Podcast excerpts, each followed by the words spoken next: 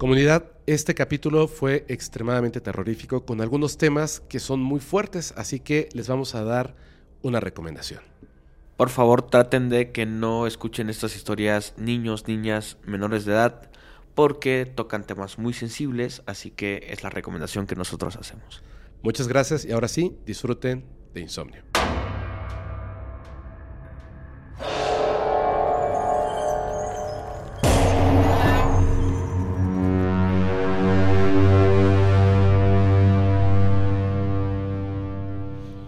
Muy buenas noches a todos, bienvenidos a un nuevo capítulo de Insomnio, en donde narramos las más terroríficas experiencias reales de la audiencia. Ustedes escúchenlas si es que se atreven. Esta noche está con nosotros mi queridísimo amigo Pepe, de Pepe y Chema Podcast. ¿Cómo estás, bro? Muy feliz, amigo, muy nervioso, muy impaciente por comenzar con las historias. Muchísimas gracias por invitarme, un placer estar aquí. No, hombre, muchas gracias por venir, de verdad, muchas gracias. Ya tengo miedo. Oye, bro, este, un favorzote. Antes de que empecemos, no creo, pero si hay alguien que, de casualidad no conoce tu trabajo, me encantaría, me encantaría que, que lo conocieran. Así que, por favor, dinos así en breve a qué te dedicas y cuáles son tus redes sociales. Perfecto, yo soy Pepe, y también Chema. Tengo un canal que se llama Pepe y Chema Podcast. Me dedico a entrevistar a personas que son expertos en algún área para que nos vengan a contar sus anécdotas más inesperadas, digámoslo así. En YouTube me pueden encontrar como Pepe y Chema Podcast, prácticamente así también en Instagram, en TikTok y en Facebook. Y en todas las plataformas y en todas las plataformas de audio. Así es. Yo se los súper recomiendo. De verdad, son unas entrevistas geniales que, que además siempre tienen ese factor de que ves el título y dices, esto me va a sorprender muchísimo y te sorprende más, está muy bueno. Ah, gracias, amigo. La verdad, que qué buena onda. Oye, tú eres de Chiapas, ¿verdad? Así es, amigo. De Chiapas. Yo soy de aquí de la Ciudad de México, pero vivo en Mérida y tú vives aquí en la Ciudad de México. Así es. No me dejarás mentir que en la cultura, pues no solamente mexicana, sino como latinoamericana, como de este continente, hay un montón de historias donde hay como ciertos factores de cosas que las hacen súper interesantes y vemos, notamos que hay como sutiles diferencias quizás, pero los mismos... La esencia se mantiene. La esencia se mantiene. Esta noche vamos a hablar de nahuales. Ok. ¿Tú has escuchado de nahuales? Claro. ¿Ah, sí? He escuchado de nahuales cómo. O sea, ¿alguien te ha contado historias? ¿Algo en tu familia que tenga sí. que ver con...? Sí. Sí. Ok. Específicamente dos historias con nahuales que involucraron una, a un tío directo, pero yo no pude entender que era un nahual hasta que escuché la otra historia. Ok. Esta historia involucra a un amigo. A ver. ¿De una vez? Sí, cuéntanos, por favor. Esta historia le sucede a un amigo de Veracruz, de Córdoba, exactamente. Él es locutor de radio y se dedica a escuchar historias de la gente. Él no es investigador, no hace absolutamente ningún tipo de tarea de campo, nada de eso, pero le gusta este, escucharlo. Escuchar y recolectar estas historias. Exacto. Un día le abre una señora y le dice, hola René, fíjate que eh, está pasando algo muy feo en mi casa. Eh, todas las noches escuchamos que llega un pájaro al techo de la casa y comienza a golpear comienza a golpear. Mi hijo ya se fastidió, agarró un arma, subió las escaleras, abrió la puerta y cuando vio el animal se espantó mucho y se fue de la casa. Él no ha querido regresar porque tiene mucho miedo de lo que vio. Ah, y entonces le pregunta qué vio. Dice, él lo que puede explicar es que era como un pájaro, como un avestruz, como un sapo muy grande, con los ojos amarillos, pero los ojos los tenía exactamente como en la sien. Y ya no quiere volver a casa. Yo quiero que vengas a ver para ver si tú sabes si esto tiene que ver con algo específicamente de lo paranormal. Y entonces él dice, sí, con gusto voy. Entonces sube a su motito y él siempre le habla a un amigo chamán para que lo acompañe, porque como te digo, él no es experto.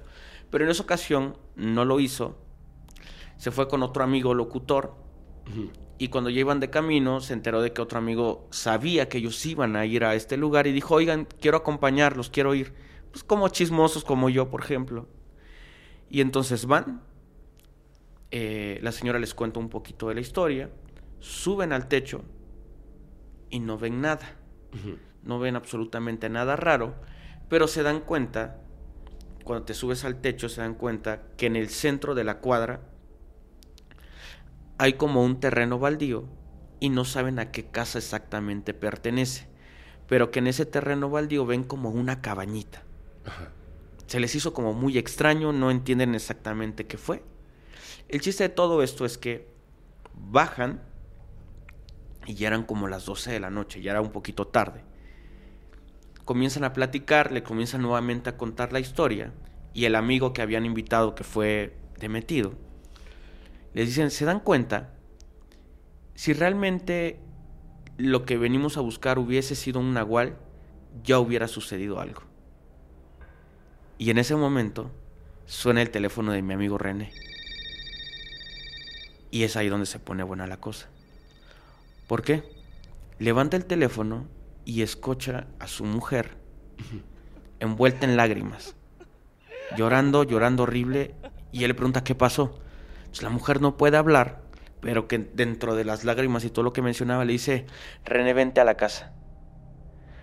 Un animal, creo que es una serpiente, acaba de morder a la perra, la perra se está revolcando y creo que está envenenada. Híjole. Entonces este cuate súper espantado le dice, no te preocupes, no se acerquen por favor, yo, le voy, a buscar un veterinario ahorita y, me voy para allá.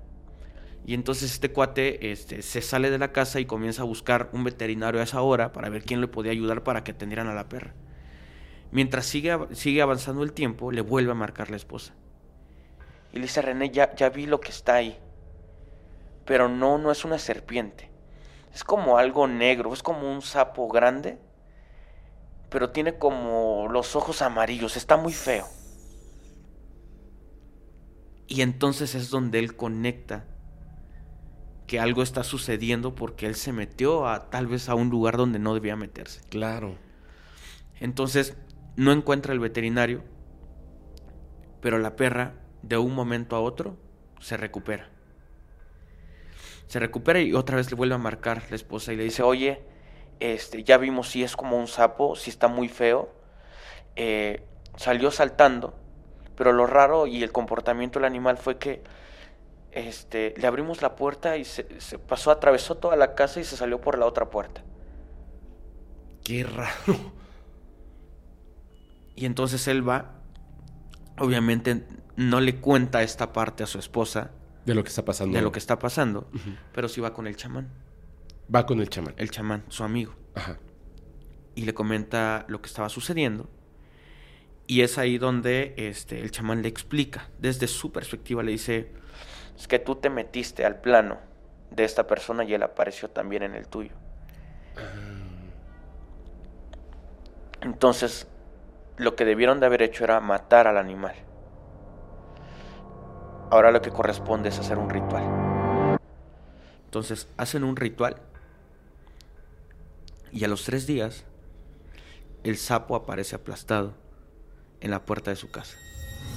Lo raro de todo esto es que él vive en una pendiente. Yo fui a Córdoba hace un par de, semanas, vive en una pendiente. Y lo raro es que a veces el sapo aparece aplastado por la puerta, más arriba, más abajo, en días diferentes. ¿Cómo, Iba variando de posición. O sea, e, el sapo estaba ahí, lo veías en la calle. Aplastado, ya y unos días después estaba más estaba arriba. Más arriba. Luego estaba el mismo abajo. sapo aplastado. El mismo sapo aplastado. Como si alguien lo moviera. Ajá. Qué extraño. Qué extraño. Eso conecta con algo que le sucedió a un familiar, yo no lo había entendido. Ah, a ver. Eh, en tu casa en Chiapas, Gracias. toda mi familia vivíamos ya sabes, casa de mis papás, del tío, de la tía, así nos fuimos. Al lado de mi casa vivía un tío. Y allá, eh, en tu humilde casa, los techos eran de asbesto en ese tiempo. Fue aproximadamente un 30, 31 de diciembre, nosotros no estábamos ahí. Pero mi tío afirma que él se encontraba sentado en el baño y de repente del techo cae un cuervo en picada. Rompe el techo y cae exactamente al lado de él. Yo vi el hueco. Yo vi el hueco. Y aquí es donde a mí se me hace un poquito, un poquito raro, porque mi tío afirmaba de que era un cuervo, pero caminaba muy raro. Y el cuervo salió caminando de la casa y familiares de la vuelta al momento de enterarse de lo que había pasado afirmaron haber visto al cuervo que estaba caminando y dando vueltas por ahí. O sea, ni siquiera se había malherido, simplemente estaba caminando. ¿Y se fue? O sea... No sé qué pasó.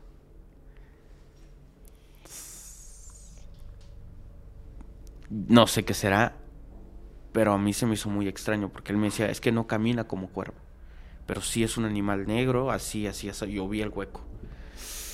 ¿Sabes qué? Fíjate que, me encanta cuando de repente se hace esa pregunta, ¿no? A una persona y le dices, oye, ¿tú tienes alguna historia, has escuchado, tu familia, etcétera, acerca de tema, ¿no? Y de inmediato, lo que te decía en, este, en este continente, bueno, supongo que también en otros, pero hay como esta cultura, estas creencias y muchas personas viven experiencias similares. Hace unos días, antes de, comenzar, una invitada que ya estuvo de hecho aquí, Licerón, em, estábamos después de haber grabado unos capítulos, de repente surgió una pregunta bien chistosa. ¿Qué es lo más este, extraño que, que has vivido, que te han contado? Y yo les conté una de las primeras historias, bueno, de hecho es como la primera historia del podcast, eh, capítulo 1, temporada 1, que solamente está en audio, un amigo, eh, Boobs One, contó la historia de, cuando vi un perro parado en dos patas lavando la ropa. No manches. de verdad, o sea, pero era un como un perrote, ¿no? Así grande. y, bueno, fue, para él dice, yo sé que suena chistoso, pero fue una cosa horrible. Entonces ella dijo, ah, yo conozco una historia así, que pasó a un familiar y la verdad es que yo sí le creo a tu amigo. Resulta que esta persona era un tío bueno, es un tío de Liz, en, este, en su casa, que está, eh, no recuerdo en qué ciudad, pero es como un pueblo y tiene mucho, mucho, mucho patio, o sea, enorme. De repente un día estaba por ahí caminando cuando escuchó un ruido. Él iba ya de regreso hacia su casa. Entonces escucha este ruido, voltea y ve un perro negro, enorme, pues lo venía siguiendo y estaba, dice que estaba bonito, estaba muy grande, muy fuerte. Y entonces él lo llamó, lo acarició, se fue caminando hacia su casa y el perro pues venía atrás de él. Entonces él dijo, buena onda, ahora voy a tener un perro. Lo metió a su casa, eh, lo cuidaba, le daba de comer. El perro inmediatamente, así como que se, se, se apropió del lugar, ¿no? Entonces ya era el perro, vivía dentro de la casa, cuidaba, estaba ahí, estaba feliz con su perro. Llega un amigo que es un brujo y lo vio y le dijo, ¿vamos a hablar en privado? Sí. Y le dijo, ¿ese perro de dónde lo sacaste? No, man. Y le dijo, me venía siguiendo y pues ahora es mi perro. Y le dijo, no. Ese perro es una persona. Ese perro es un agua. No sabes lo terriblemente malo que es que tú lo tengas en tu casa y que además tú hayas aceptado que él forme parte de este lugar, de esta familia, que esté aquí él se va a volver tu dueño, te va a consumir, ten cuidado. Sí, bueno, un perro que es una persona. Eh, pasaron unos días, él no tenía dudas de que, de que el perro era un perro, pero un día estaba en su casa y escuchó una voz de una persona que estaba hablando. Entonces pensó que alguien se había metido a su casa, fue en silencio a asomarse a ver quién era y era el perro. Entonces en ese momento fue así como, ¿qué? Y el perro mm, fingió que no pasaba nada, normal, moviendo la cola, jadeando, pero él se dio cuenta de que en efecto el perro había hablado. Le preguntó a su amigo, ¿qué hago? Y él le dijo, quita de la vida. Ayúdame. ¿Sí? Fueron, se lo llevaron al patio por donde lo había encontrado en la parte de atrás, que daba hacia el monte, tal cual, y en un árbol amarraron el perro El perro estaba normal, así. Se dejó amarrar y todo. Y dijo, ¿y ahora? Dijo, termina con él. Llevaba una escopeta, la cargó. El perro estaba ahí, paradito. Le puso la escopeta aquí, en la frente, y disparó. Y no pasó nada. ¿El perro no le pasó nada? Nada. El perro ni siquiera se movió. Estaba ahí, viéndolo fijamente a los ojos. Y él después de haber disparado, nada, no le pasó nada. Escucharon el escopetazo, el fuego, el perro ni siquiera se movió. Se hizo hacia atrás y dijo, ¿y ahora? Vámonos. Se fueron y conforme se iban, cuando ya estaban alejados, de repente el perro empezó a hablar. Oye, no me dejes aquí. Oye, ¡Ey! No me dejes aquí. Soy tu amigo. Oye, no me dejes. No voltees. Se fueron y lo dejaron ahí. Al día siguiente, regresaron y el perro había roto la cuerda con la que lo habían amarrado. Y alrededor del árbol habían animales abiertos a la mitad con los órganos por fuera. Nunca más volvió a ver al perro. No supo qué pasó con él. Pero dice que a partir de ese día, cuando alguien comenta acerca de nahuales, por supuesto, asegura que, Que son reales, claro. Claro. Ah, cabrón. Está fuerte, ¿no? Está fuerte. Oye, bueno, a ver, vamos a empezar ahora sí con las historias, Dale. ¿te parece? De hecho, fíjate, eh, esto es a manera de entrada, es una historia que seleccionamos porque tiene, tiene una cosa que me parece muy particular. Obviamente están las historias donde evidentemente podríamos decir que se trata de un nahual y otras donde podríamos pensar que se trata de una casualidad, menos la persona que vivió la experiencia esta, esta experiencia eh, la vive una persona que conocemos, que conocemos, pero decidimos mantenerlo en anonimato porque, porque conocemos muchos a esta persona. es una mujer. Dice que eh, ella no es de aquí de la Ciudad de México, pero había venido, eh, había llegado a vivir aquí a la Ciudad de México, ya llevaba un tiempo, y un día estaba caminando, pasó ahí el semáforo en alto, cruza la calle, y nota que hay un señor, un anciano, un indigente, que estaba pidiendo dinero de carro en carro. Pero tú sabes cómo es. Hay mucha gente que está pidiendo dinero y es un caos. La Ciudad de México, la gente con el vidrio arriba ni siquiera lo volteaban a ver. Y él iba a un coche, pedía dinero, nada, seguía. Y dice que, que lo volteó a ver y vio así como eh, en ese estado de vejez, con el sol súper potente, eh, la piel pues bastante maltratada, la ropa muy humilde. Y dice que la verdad es que le dio como, como un poquito así de, ay, qué mala onda, ¿no? Sus zapatitos así de guaraches de cuero, desgastados.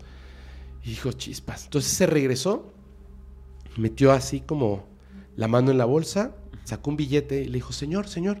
Señor la volteó a ver, tenga. Él recibió el billete Ajá. y le sonrió. Y ella, pues, le preguntó, ¿está bien? Dijo, sí, mija, muchas gracias. ¿Te puedo platicar algo? Sí. Y este señor le contó que él era de Tlaxcala, que su familia lo había abandonado y que pues ahora tenía que vivir en la calle. Pero que su gesto de amabilidad fue muy grande. La gente ni siquiera lo voltea a ver, como si no existiera. Entonces, pues bueno, él había tenido que vivir de esa forma ahora. Y ella le preguntó, ¿y, ¿y dónde duermes? Y le señaló. Y le dijo, mira ahí. Y había pues un lugar ahí como con cartoncitos, ahí en el piso. Ahí duermo. Bueno, ella metió la mano en la bolsa, buscó, tenía un poquito más de dinero, le dijo, tenga. Él tomó el dinero, que esté muy bien, y se fue. Pero se quedó, se quedó pensando en este señor, pues como que le hablando mucho el corazón. Entonces en la noche, después de trabajar, de, de hacer sus cosas, compró comida para ella y pidió más comida que se la pusieran para llevar, para llevársela al señor. Venía caminando de regreso por esa calle, ya de noche, vio el, lugar este, con cartoncitos y unas mantas donde dormía el señor.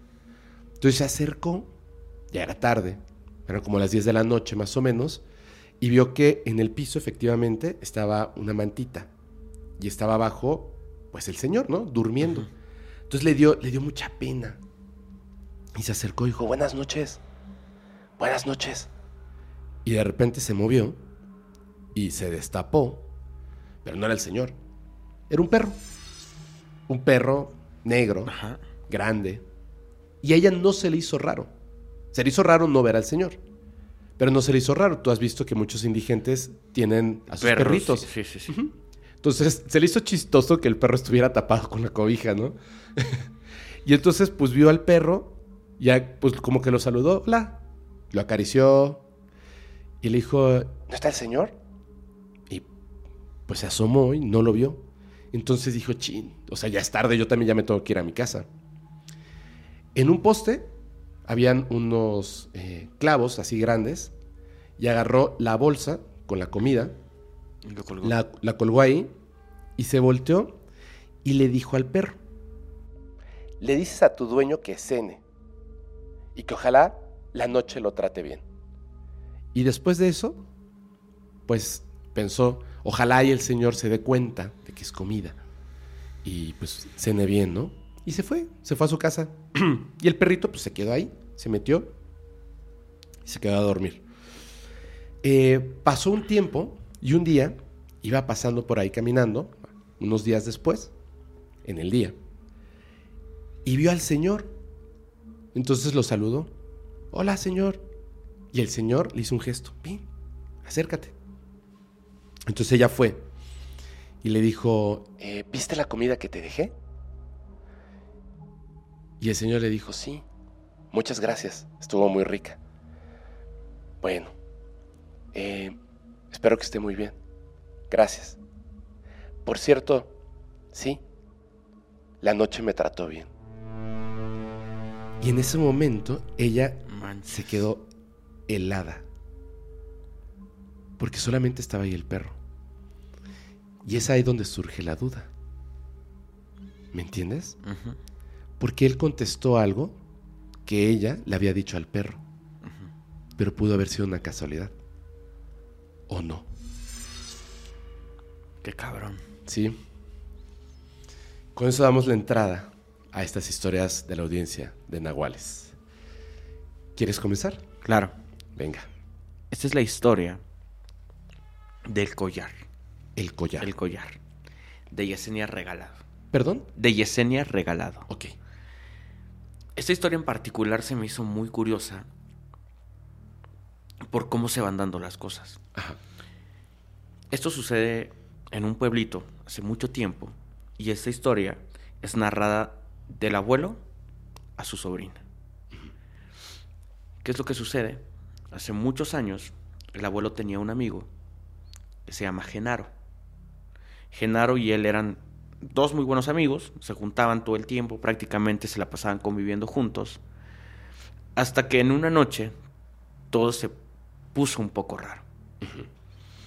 Empezó a llover, había muchos rayos, ya no era lo ideal que él regresara, entonces eh, este señor se quedó con su amigo Genaro en casa y empezaron a descansar.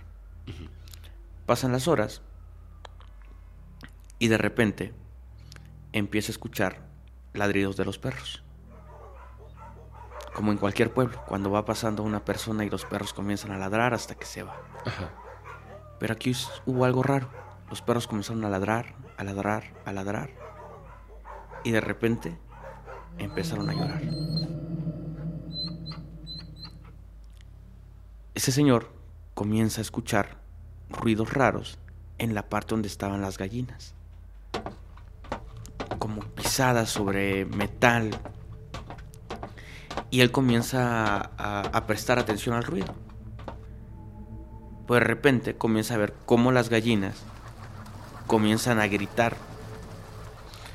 Y los perros comienzan a ladrar, pero no se acercan. Él se asoma por un huequito y se da cuenta que ve a los perros, como queriendo acercarse a algo.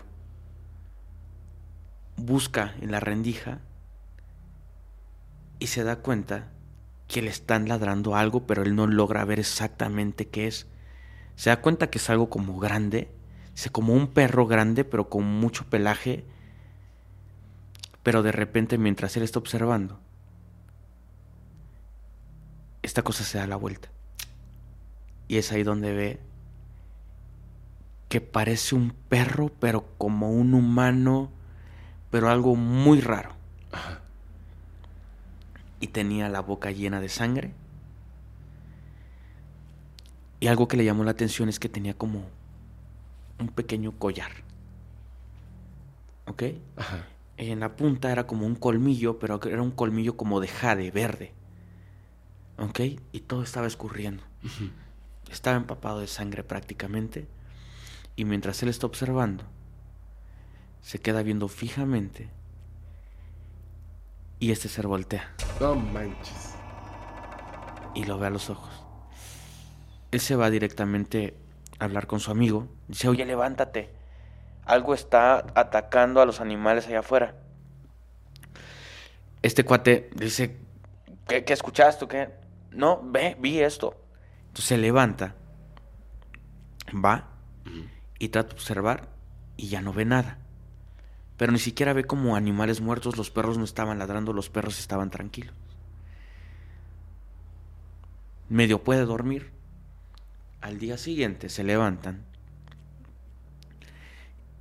Y cuando él va saliendo al patio para tratar de ver qué había pasado, estaba la mamá de este chico exactamente en el lugar barriendo. Estaba limpiando. Pero hay algo que no estaba, que no estaba bien o que no le cuadraba. Cuando la señora voltea, se da cuenta que tiene el mismo collar y ve que estaba manchadito de sangre.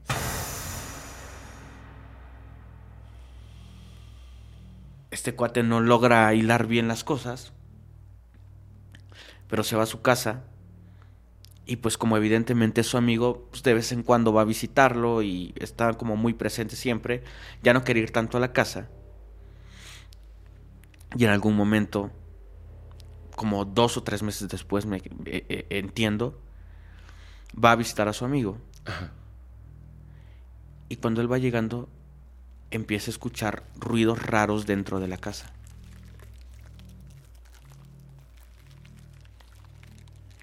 Él se extraña porque comienza a escuchar que su amigo está gritando. Él trata de entrar y no puede entrar a la casa y se asoma por una rendijita.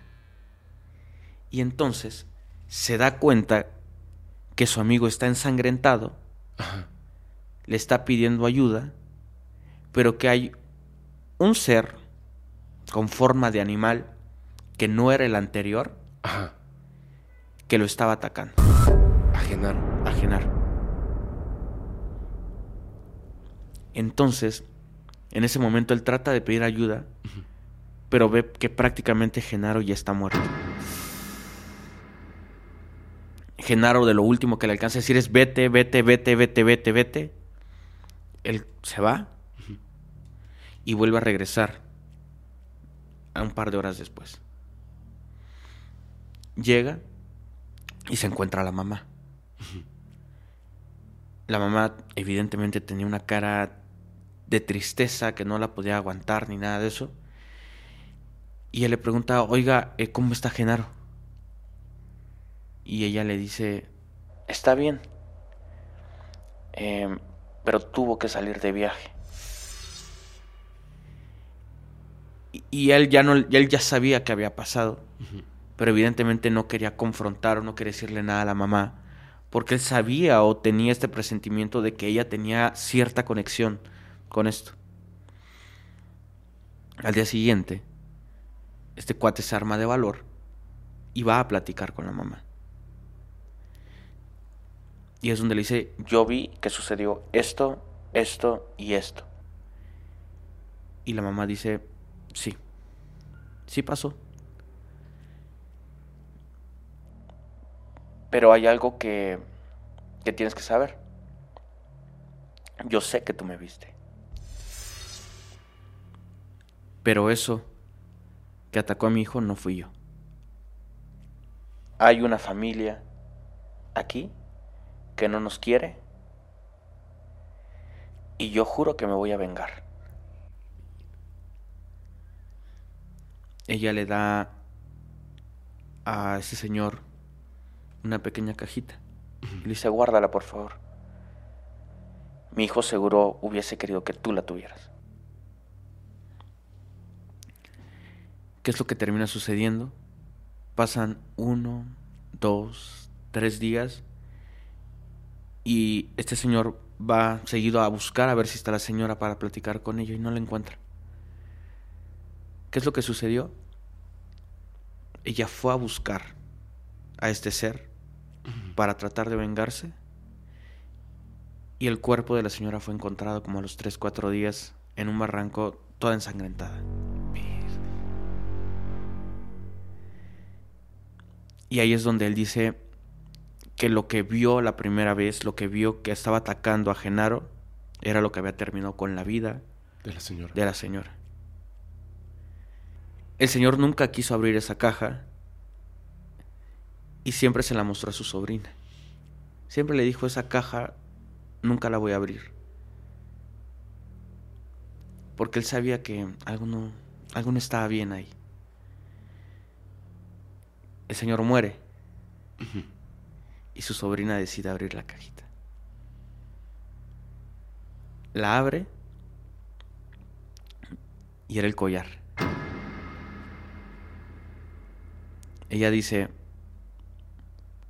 hoy por la noche me lo voy a poner y luego te cuento. No manches. ¿Qué pasó?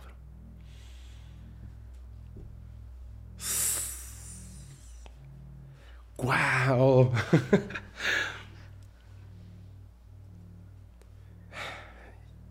qué, qué, qué, qué buena historia, ¿eh? Qué fuerte. Qué fuerte. Entonces, o sea, ahora esta persona tiene un, un collar de, de que tiene como, como el poder de los nahuales. Es que hay unas cosas que... A mí me gusta mucho el tema de los nahuales. Por eso cuando dijiste collar, oh, me ericé, pero pf, completito. Hay dos cosas que me parece que son bien importantes en las historias de nahuales. Y no se habla mucho de esto, de estas dos cosas. Uno, el collar. Y dos, 13 saltos hacia atrás. Ok. Al momento de convertirte, collar, 13 saltos hacia atrás y terminas convertido en animal. Es una cosa muy rara. Algunos dicen que se revuelca en el piso hacia atrás, pero bueno. Ok.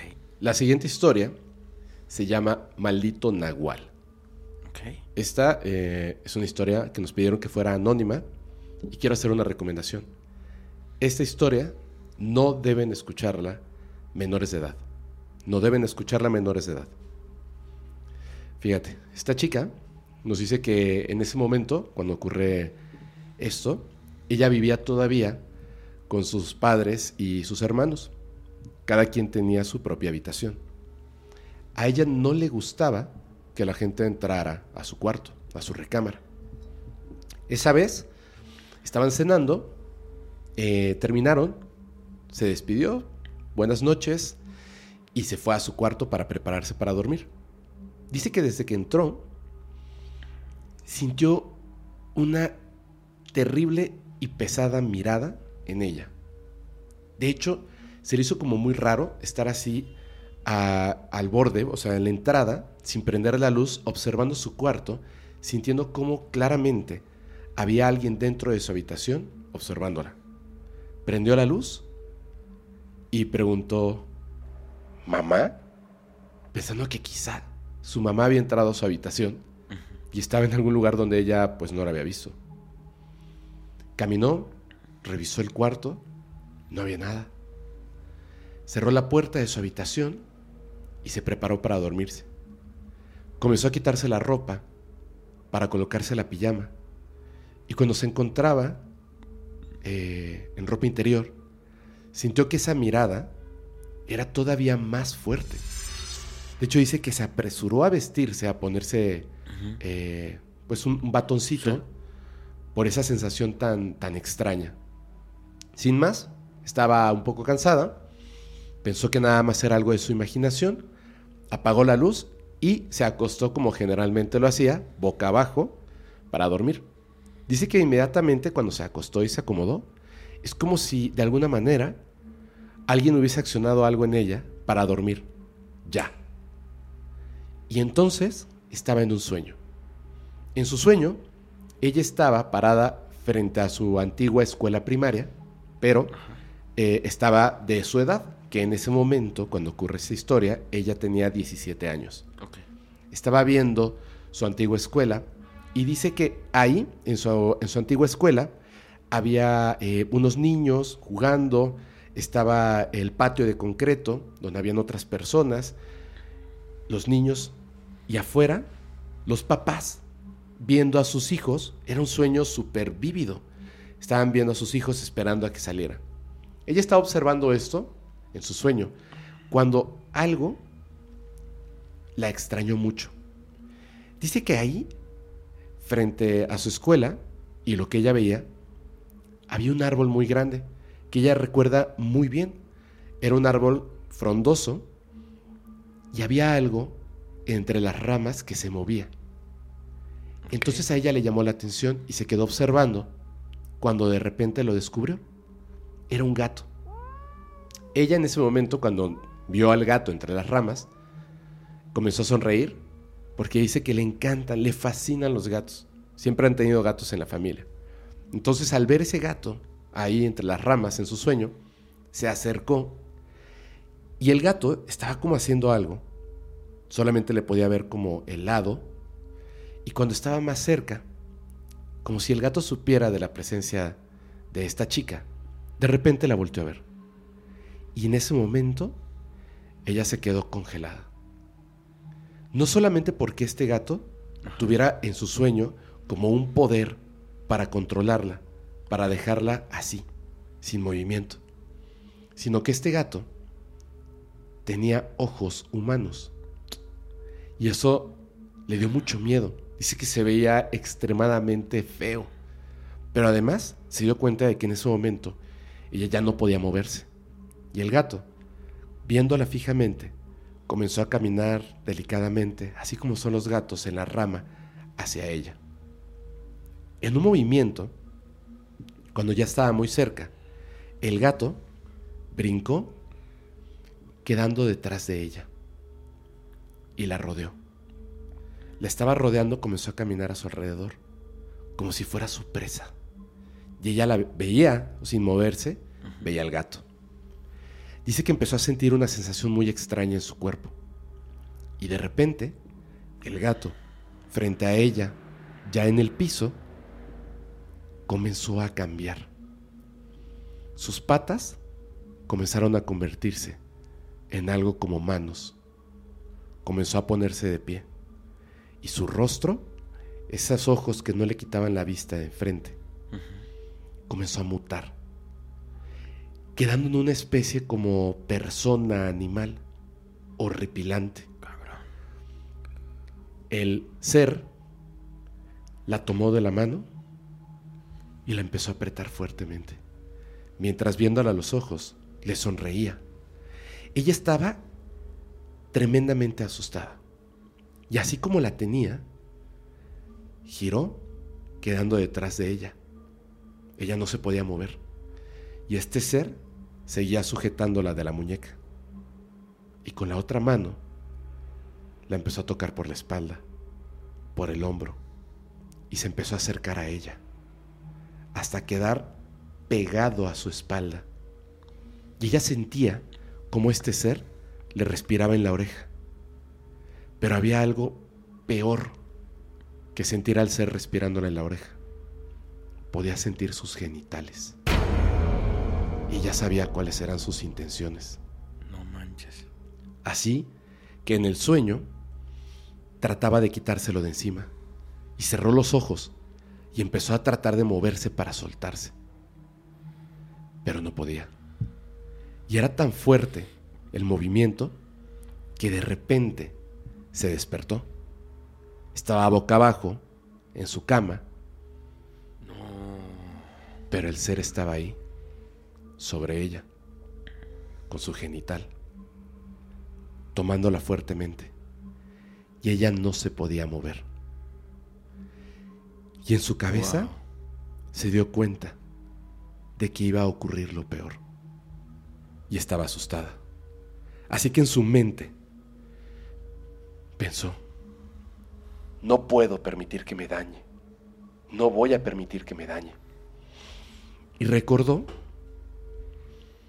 que muchas personas dicen que si los insultas, que si gritas, te puedes escapar. Y eso empezó a hacer.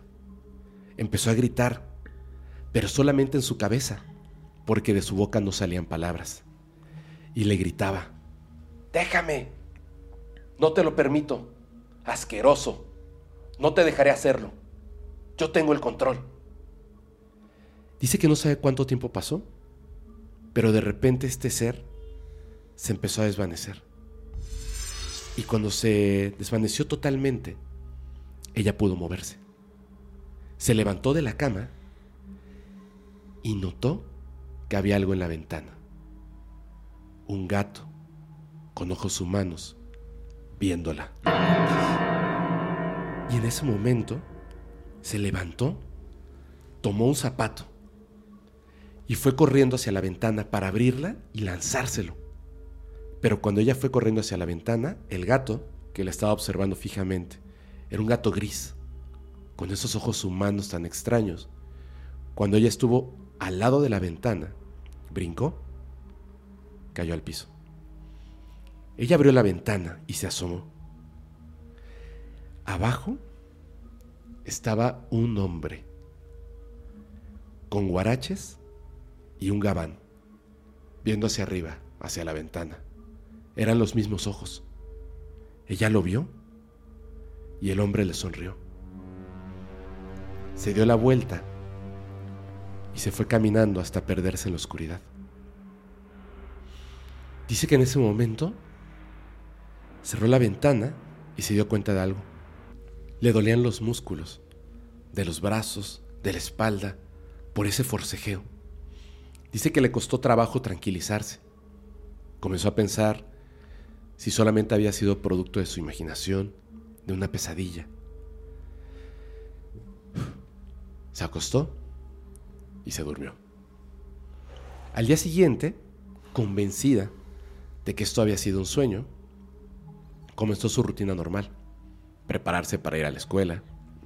Así que fue al baño, se quitó la ropa, estaba lista para bañarse. Y antes de meterse a la regadera, notó algo en el espejo. Y se volvió a ver. Y se quedó perpleja. Su cuerpo estaba llena de heridas, como de garras, arañazos en el cuerpo. Ay, cabrón. Y se dio cuenta de algo. Estaba aterrorizada. Se sentía sucia. Y pensó, ese maldito lo logró. Algo me hizo. Bro. Qué horrible, ¿no? Es que, ¿sabes qué, qué pasa? ¿Qué pasa? Yo he buscado en internet siempre una situación que me ha pasado como dos o tres veces.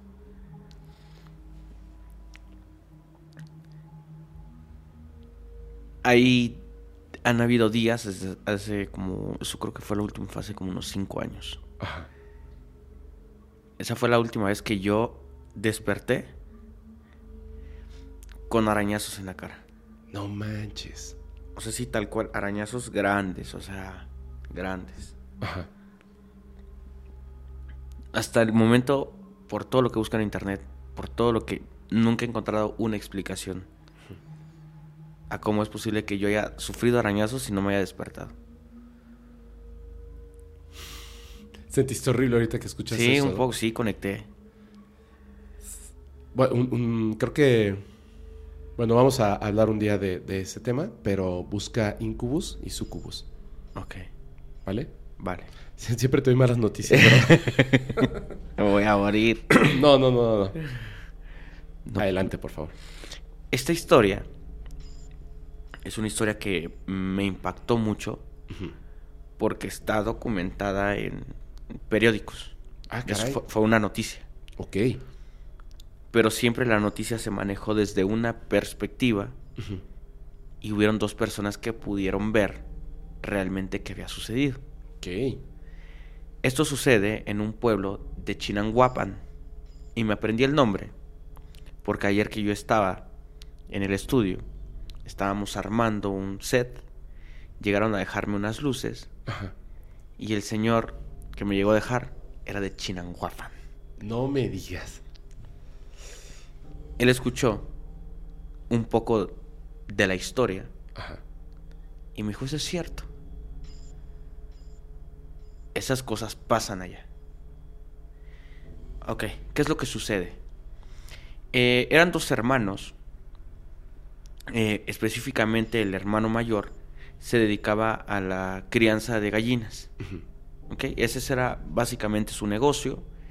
Y eh, este pueblo, pues era un pueblo eh, que, que realmente las casas no eran como casas muy cercanas, sino que eran puntos como de ir una casa a otra, pues era una distancia no larga, pero sí no era como que estuviera al lado, ¿no? Supongo que eran como granjitas, ¿no? Exactamente, granjitas, todo esto, eh, por el tipo de clima que hay allá, que es como, eh, es un clima muy nublado, zona boscosa, la neblina siempre está como al ras, entonces, este, pues él se dedicaba a este tipo de actividades.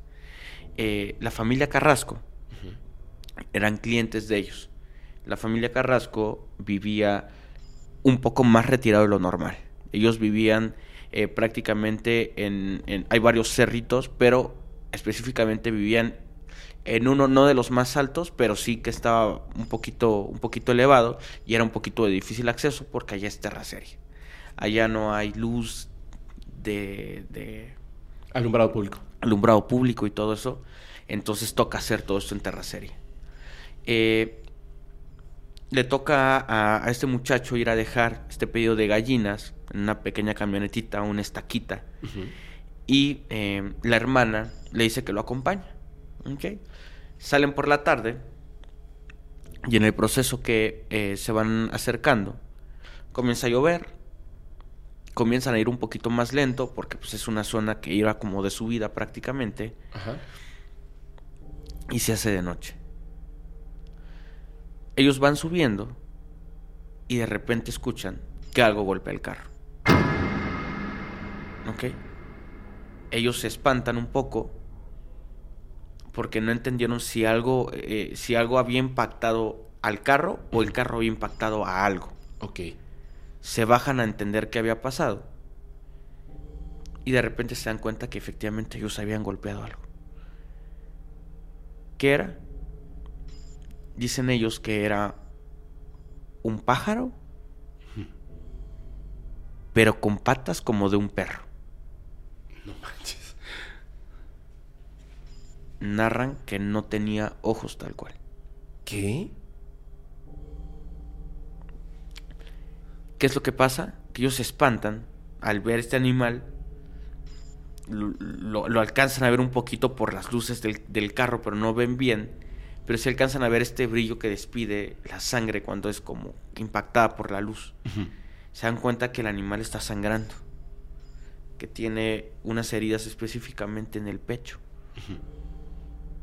El animal está apenas pudiendo caminar, sigue avanzando y se cae por el barranco. Ellos no se logran explicar exactamente qué es lo que, qué es lo que vieron. Ajá. Deciden subirse al carro, evidentemente con un buen de miedo, Ajá. y comienzan a avanzar. Llegan a la, a la casa de, de la familia Carrasco y es ahí donde se pone feo el asunto porque escuchan cómo el señor, al escuchar que llega el carro, empieza a pedir ayuda. Ellos se meten espantados para ver qué necesitaba el señor y se dan cuenta que el señor está herido también. ¿Ok? Él tiene heridas prácticamente en la cara, en los brazos, en las piernas, en el pecho, en el estómago, prácticamente en todos lados. Recién había sido papá, el señor. El bebé estaba en brazos y tenía a su esposa. El señor le dice, por favor, llévense a mi esposa y a mi hija. Yo me voy a quedar aquí.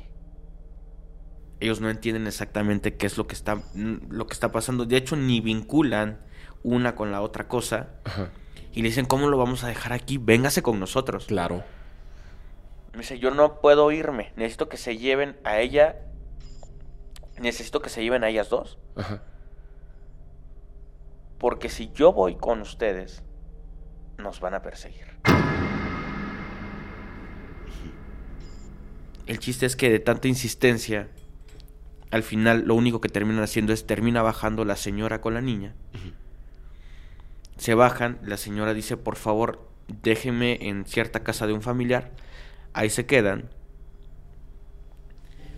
Y después pasan un día, dos días, y ellos comienzan a escuchar que hay mucha movilización de los policías. Ok. Que hay mucha movilización. Es un pueblo tranquilo. Realmente eh, que sucedan cosas, eh, eh, crimen, lo que sea. Es muy, muy raro. Pero entonces ellos sí dejaron al señor y se llevaron a la señora y a la hija. Exacto. Dejaron al señor y se bajó la señora con la niña. Y unos días después pasa esto. Pasa esto, exacto ellos comienzan a ver que efectivamente había sucedido algo, pero no se quería mencionar lo que había pasado. Ok. ¿Qué es lo que sucede? Ellos se enteran porque le preguntan a uno de los policías. Ajá. Y, los, y el policía le dice, es que en la casa de la familia Carrasco acaba de haber un asesinato. Acaban de matar al señor, a su esposa y a la bebé. No manches, güey. Nosotros creemos que es un asesinato, pero no sabemos exactamente qué fue, porque dentro de la casa hay mucha piel regada con pelo. Algunas personas dicen que pueden ser lobos. Pero nosotros le atribuimos más a un asesinato. Porque se nota que el asesinato fue con saña. Los cuerpos están hechos pedazos. No están comidos ni consumidos, simplemente están cortados en pedazos. Eso es lo que dijo el policía. Eso es lo que dijo el policía. Y entonces ellos se quedaron muy sacados de onda. Sí. Días después, ellos van a dejar gallinas a otro punto. Se van en la camioneta. Y de repente en una zona de terracería donde iban muy lentos se dan cuenta que viene bajando una persona. Y se dan cuenta que la persona se comienza a reír sola. Ellos van pasando por ahí cerca y cuando voltean a verlo a la cara, les dio mucho miedo. Porque el señor venía caminando, pero no tenía ojos. No manches. Y les preguntó el señor, ¿y dónde dejaron las gallinas?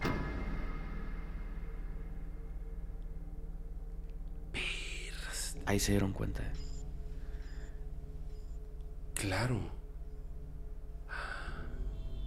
Qué horror.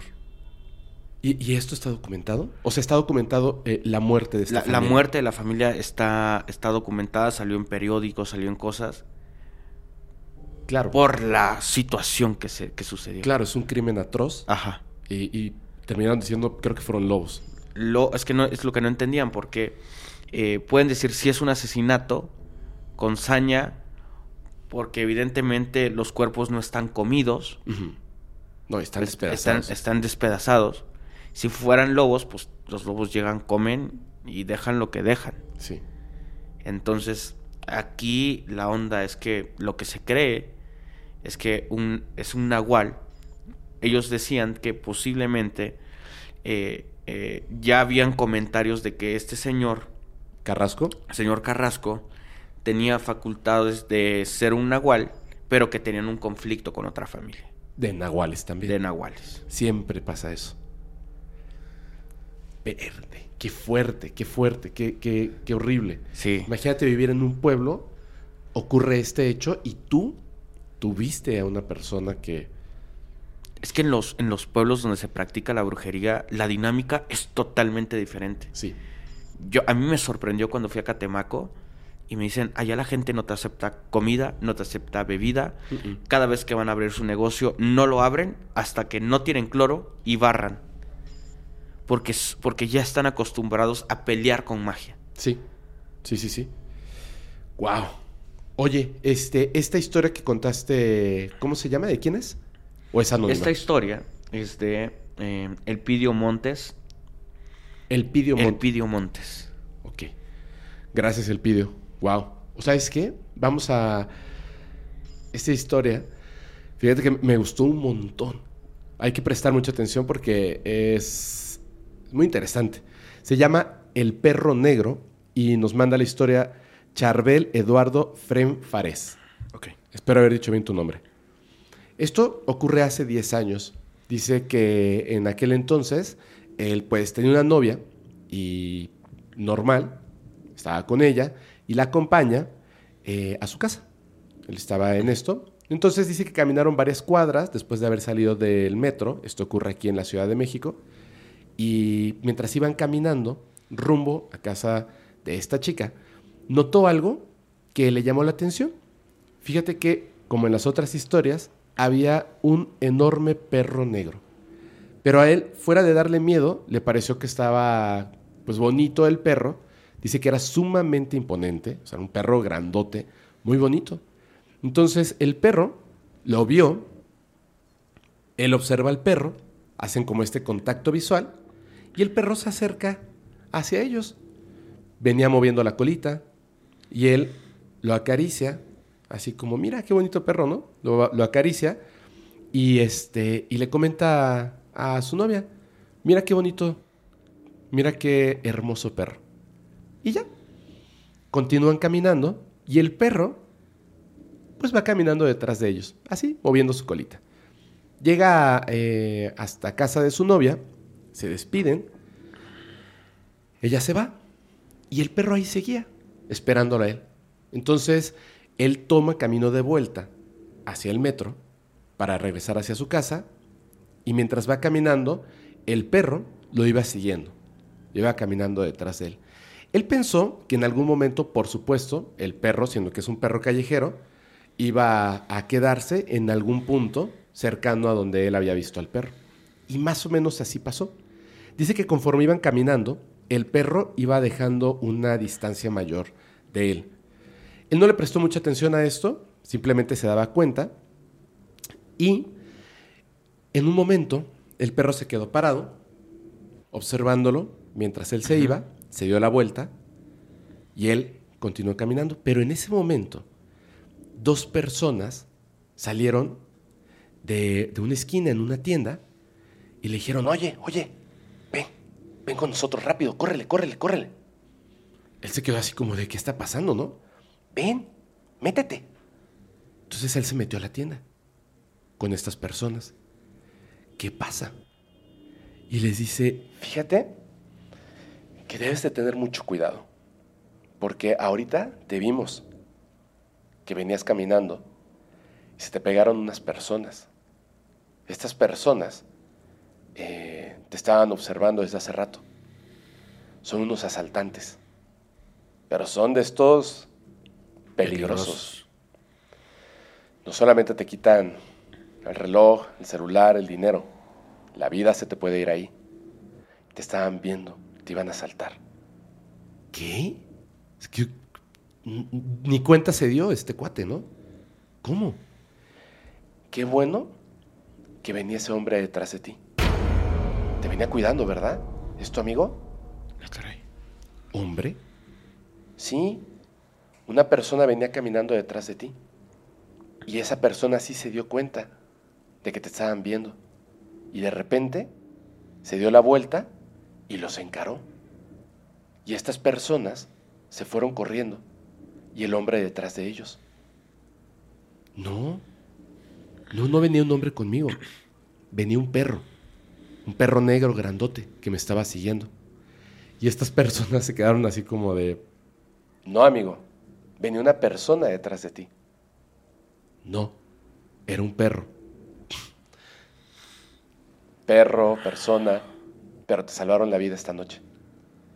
Se quedó ahí un rato con ellos, realmente extrañado de lo que había pasado, y ya en un momento le dijeron, ya, ya puedes irte.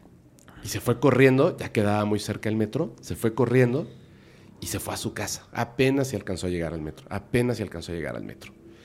Resulta que después de esto, eh, pasó un año, simplemente había quedado como una anécdota.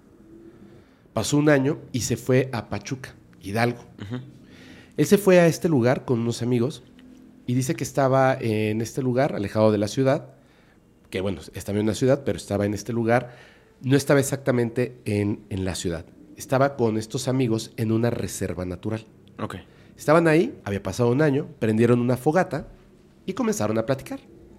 Mientras estaban ahí platicando, llegó un momento en que, poco a poco, todos se fueron quedando dormidos. Normal, ¿no?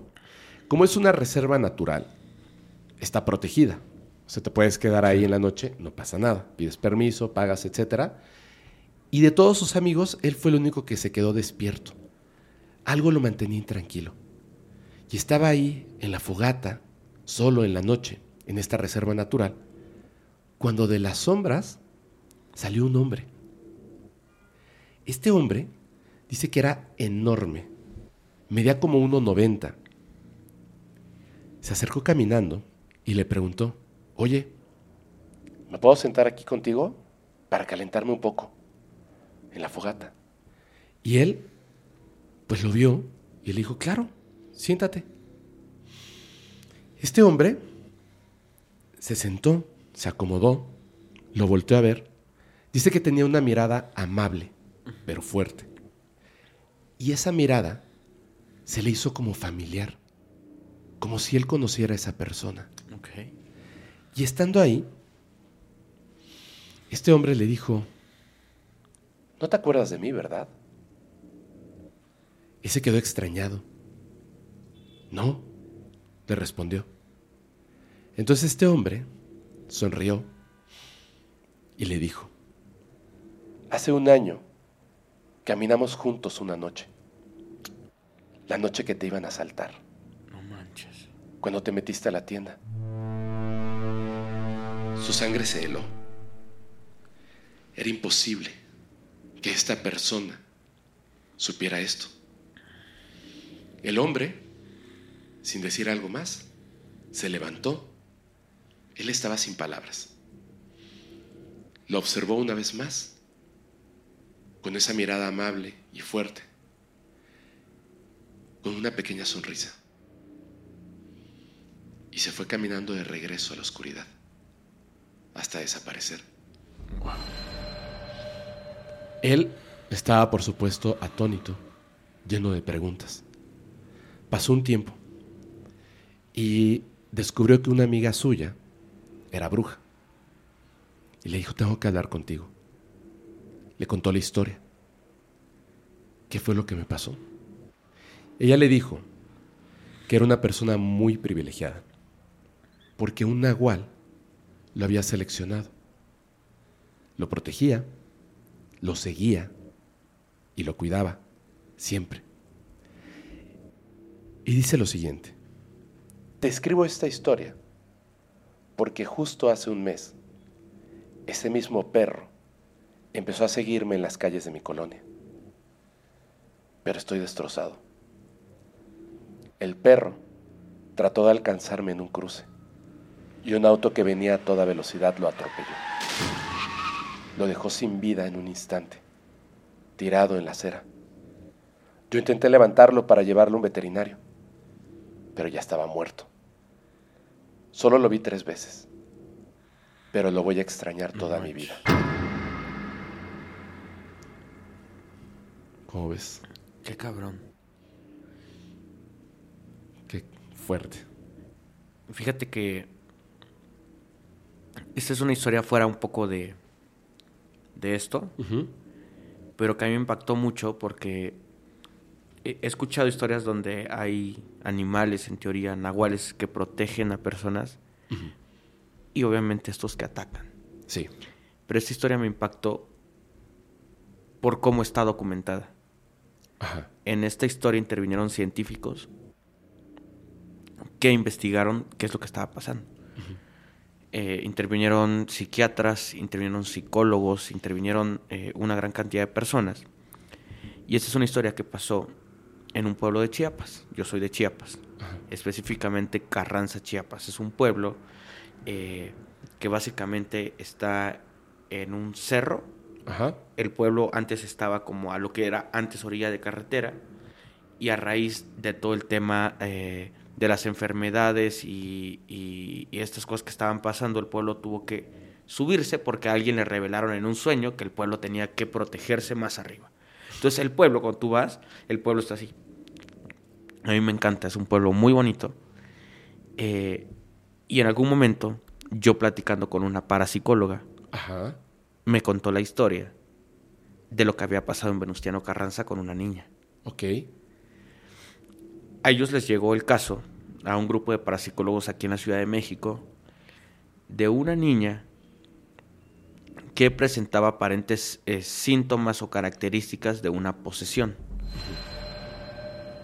Entonces, antes de que ellos entraran a actuar,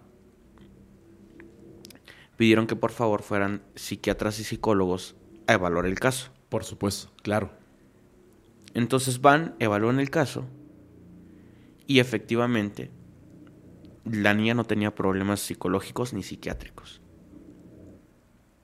Van con el padre, el, el cura del pueblo, le comentan la situación y dicen, nosotros no podemos hacer nada, pero ya con las evidencias que hay, podemos pedir que intervengan eh, los altos mandos Claro. pero necesito que me traigan más pruebas. Entonces, este grupo de parapsicólogos viaja a Carranza. Ajá. Empiezan a llevar equipo fotográfico, equipo de movimiento. Yo no sé decirte qué equipos exactamente, pero yo platiqué con uno de los parapsicólogos que participó. Empiezan a llevar todo esto y conectan las cámaras y este tipo de cosas. Y grababan a la niña por las noches. Entonces la niña se cubría. Ellos se dieron cuenta que habían ciertos videos donde la manta se movía por el pie. Ajá. De repente se movía por el brazo, la manta, como si alguien estuviera debajo. ¿Qué es lo que sucedía? Que cuando ellos al día siguiente revisaban las partes donde se había movido la manta, la niña tenía mordeduras, tal cual.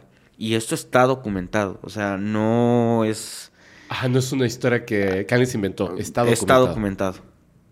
Entonces es donde mandan estas evidencias para acá, viajan desde acá y, y van, van a ver el tema de la niña y se dan cuenta, o obligan, o no sé qué sucede, que el papá confiesa que había pasado. El papá había entregado una ofrenda a su hija. No manches.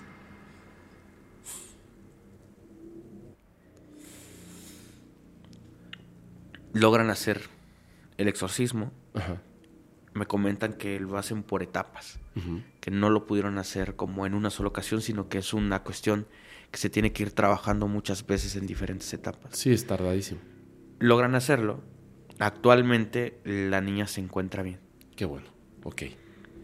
Qué bueno. qué bueno. Pero es una de las historias, me, me- me impactó mucho por esta parte que he escuchado, que a veces hay, hay ciertas personas que, nahuales o lo que tú quieras que cuidan, pero también están los otros. Sí. Esto no sé si específicamente sea un nahual, pero involucra a mordeduras de animal. Eh, Eso te iba a preguntar, ¿era mordedura como de animal? De animal, de un perro, específicamente es lo que decía. Sí, era como si mandaran a un nahual, ¿no? Ajá. O sea, esto que la atacaba era como un nahual que le estaba lastimando. Físicamente no se presentaba un animal, pero sí podían observar en los videos de las cámaras cómo se movía la manta y en la zona donde se movía la sábana o lo que sea, es donde aparecían las mordeduras. Qué increíble historia, ¿eh? Y que tenga evidencia. Y que tengan evidencia está muy cañón. ¿Tú viste los videos? Yo no vi los videos, Ajá. pero la persona que, este, que me contó todo, todo, todo esto es una persona que se dedica tiempo completo a desmentir ciertos casos o sucesos. Por eso estudió parapsicología, porque Claro. ella sufrió un ataque en algún momento y es donde ella quiso buscar explicación Claro. y es donde llegó a este tipo de a este tipo de situaciones. Yo no vi los videos, pero confío plenamente en la persona que me lo contó. ¿Estuvo en tu podcast? Estuvo en mi podcast. Wow. Wow. Sí, sí, es, es una cosa que me parece. ¿Es hombre o mujer? Es mujer. Es ella. mujer. ¿Te- ¿Recuerdas su nombre? Sí, Ceci. Ceci. ¿Sabes? Esto es una de las cosas, perdón por, por la, el, el paréntesis, que me parece muy interesante. El hecho de que eh, estos fenómenos, en general, cualquier fenómeno paranormal o fenómeno no humano, en realidad son contadísimos, pero súper contadísimos los casos reales. La, la mayoría son eh, mentiras, eh, errores, confusiones, etcétera. Que no está mal. Digo, uno se puede confundir, puede errar, no debiera mentir, pero bueno, Claro. digamos, ¿no? Lo que pasa es que son tan poquitos que uno podría llegar a, a pensar, a sentir que no son reales. Ajá. El hecho de que solamente haya ocurrido una vez en la historia de la humanidad no hace que entonces no exista. Hace que sea improbable que se repita. Pero los fenómenos documentados, sí, a lo largo de la historia ya podremos decir que son numerosos. Sí. Y hay muchos que no se documentan, porque como lo estamos contando, sí, sí, yo también casi me muero. Es- es que está- estaba pasado caminando Rodrigo, el productor, y, pero viene de la Ay, oscuridad, Dios estamos así oscuritos, sí que miedo.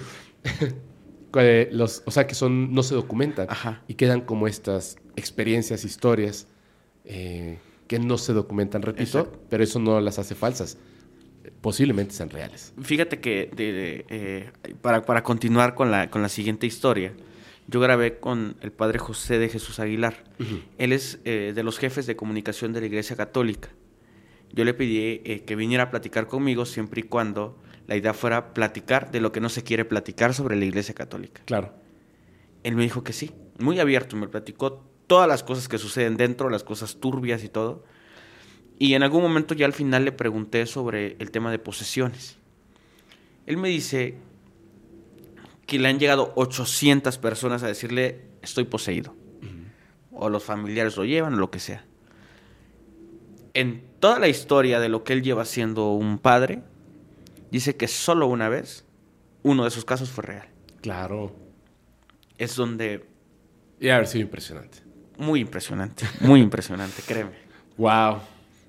Oye, a ver, vamos a continuar, vamos a continuar. Te toca. Eh, vamos con una historia eh, que se llama Tétrico Regalo. Muy tétrico, la verdad. Es de las historias que más me gustó. Es eh, Ariana Natalie González Campos. Eh, y esta historia sucede entre Tamaulipas y Nuevo León. Ok. entre dos pueblos, básicamente. ¿Qué es lo que pasa? Mm, tenemos a un chico. Este chico tenía una novia que era maestra. Ajá. Eh, para todos los que han tenido novia que sea maestra, saben que cuando, se- cuando van a hacer prácticas o cuando están empezando el tema de su carrera, regularmente los envían a zonas lejanas. Ujú. ¿Ok? Y este es el caso de lo que sucedió aquí. A la novia de este chico le enviaron a un pueblo que se encontraba más o menos a dos horas. Me parece que el pueblo se llama Linares. Ajá. Debe ser. Bueno, hay uno que se llama Linares. Linares.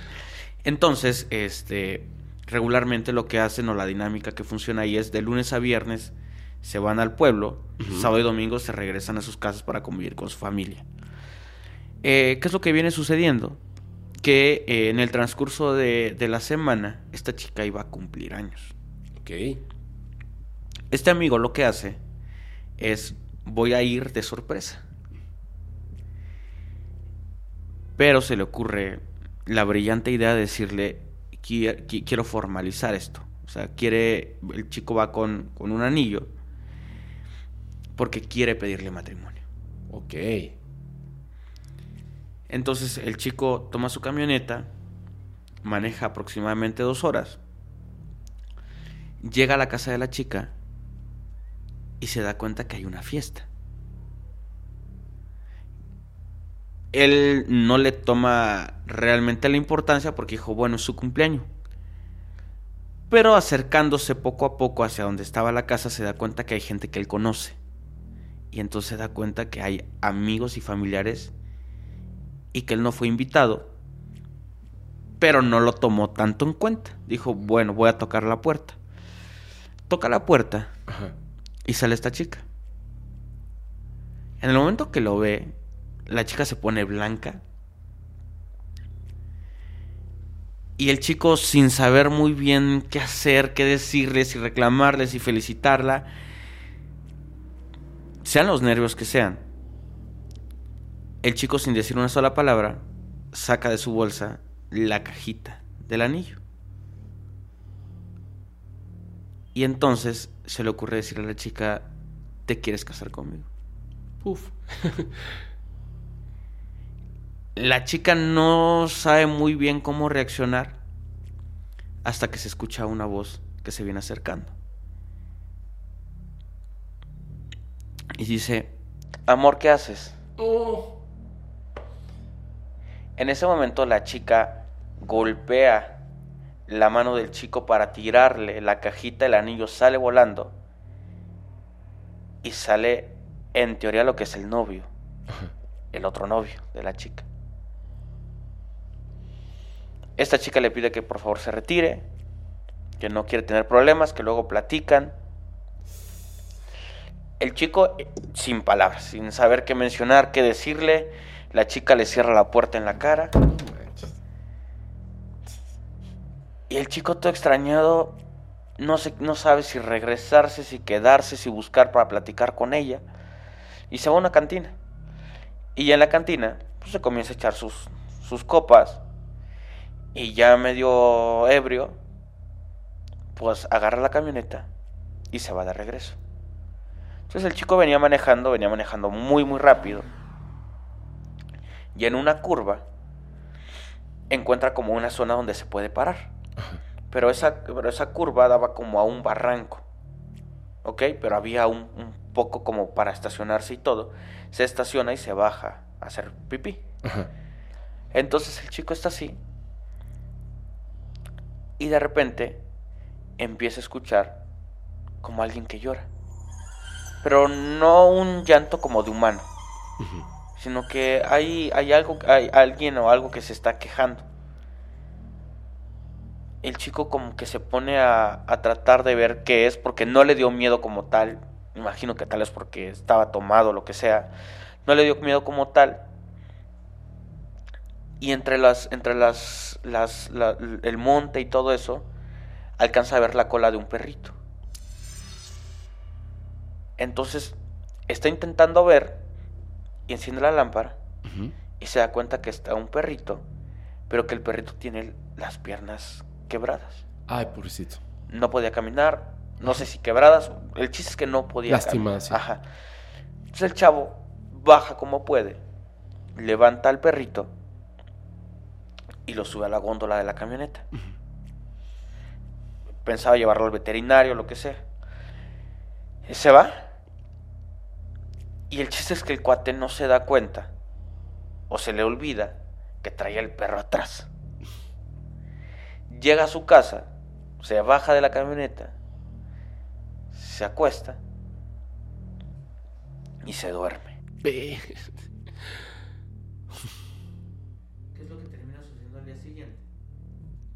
Cuate se va a levantar, se levanta, se cambia, se tiene que ir a trabajar, lo que sea.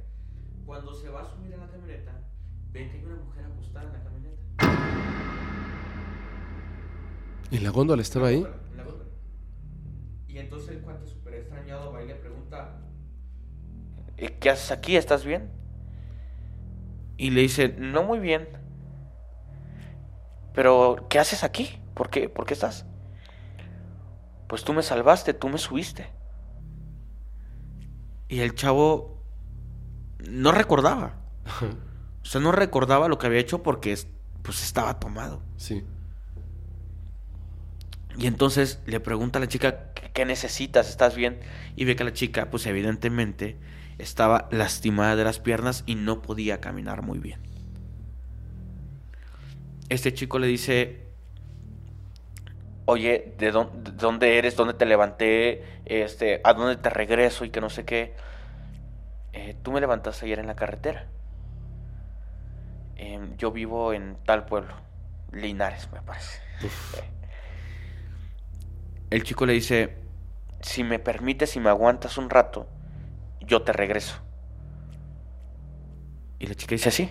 El chico hace sus actividades, una hora, va con la chica y se regresan. El chiste es, se regresan al pueblo, él, lleva a la chica al pueblo y le pregunta en qué hacía en ese pueblo a tantas horas. Y le dice, Es que yo fui a ver a mi novia. eh, fue su cumpleaños y quería proponerle matrimonio. Pero... em, ¿Cómo te explico? Alex? Cuando yo llegué, ella estaba saliendo con otra persona. Me aventó el anillo que le iba, con el que le iba a proponer matrimonio. Lo aventó, no lo encontré. Y me regresé. Nada más que había tomado mucho y realmente no, no, no me acuerdo haberte levantado. Dice, ok. Llegan a la casa de la chica. Los papás súper agradecidos con el muchacho. Decirle, oye, muchísimas gracias porque trajiste a mi hija. Le ofrecen dinero. El chico ni siquiera acepta, ni siquiera, ni siquiera se lo piensa. Y el chico se regresa. Eh, ¿Cuál va siendo la sorpresa? Eh, que pasan los días, pasan las semanas. Hasta que un día recibe un sobre el chico mm, se da cuenta que no es un sobre como tal de correspondencia ni nada, sino simplemente es un sobre. Lo abre y cuando lo abre ve que hay sangre. Comienza a observar bien y se da cuenta que es un dedo. Saca el dedo y se da cuenta que el dedo traía el anillo era el dedo de su exnovia, donde él explica que cínicamente ella había agarrado el anillo y se lo había puesto. Esa es la, Y se lo historia del tétrico regalo. Madres. Tétrico, tétriquísimo, güey. No manches, no manches. Oye, este, sí, sí, este, este capítulo no, no deben de escucharlo este, menores. ¿Sabes qué? Qué locura, ¿eh? Qué locura, qué locura. Ah, eh, es una historia demasiado impresionante. O sea, hay de todo, de todo, de todo, de Sí. todo. Se rompe el, o sea, le rompen el corazón a un chico, Sí. maneja borracho, cosa que uno no debe hacer jamás. Este, parece que va a salvar a un perro y luego se le olvida que está ahí, resulta que es un nahual, le regresan el dedo.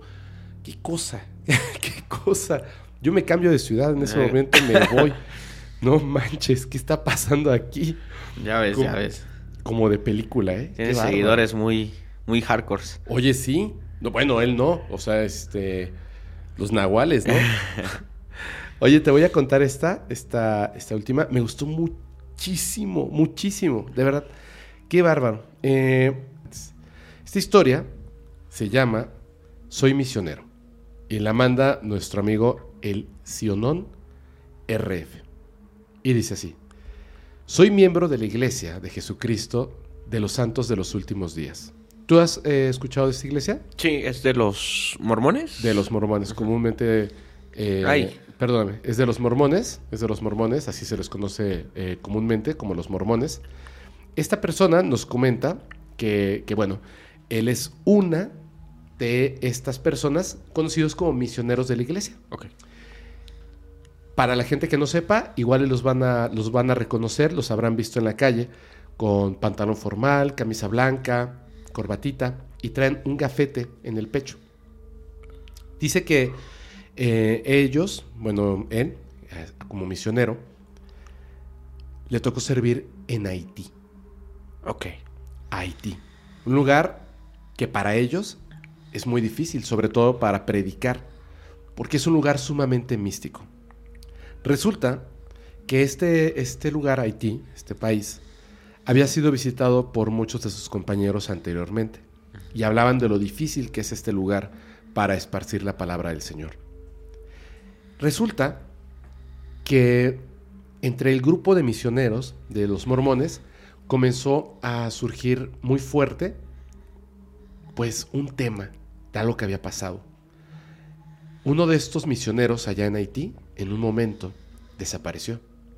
Lo buscaron, las autoridades trataron de hacerse cargo, pero al final pues no lo encontraron y finalmente, como pasa en muchos países, al no encontrar una persona después de tanto tiempo, pues este, lamentablemente se asumió que esta persona había fallecido. No lo encontraron, pero había fallecido. Les preguntaron, em, después de esta noticia, o sea que ya había estado rondando por ahí, les preguntaron que quién quería ser misionero en Haití.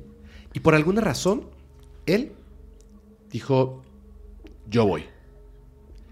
Y tal cual lo mandaron a Haití y llegó y dice que era mucho más difícil de lo que él se hubiera imaginado.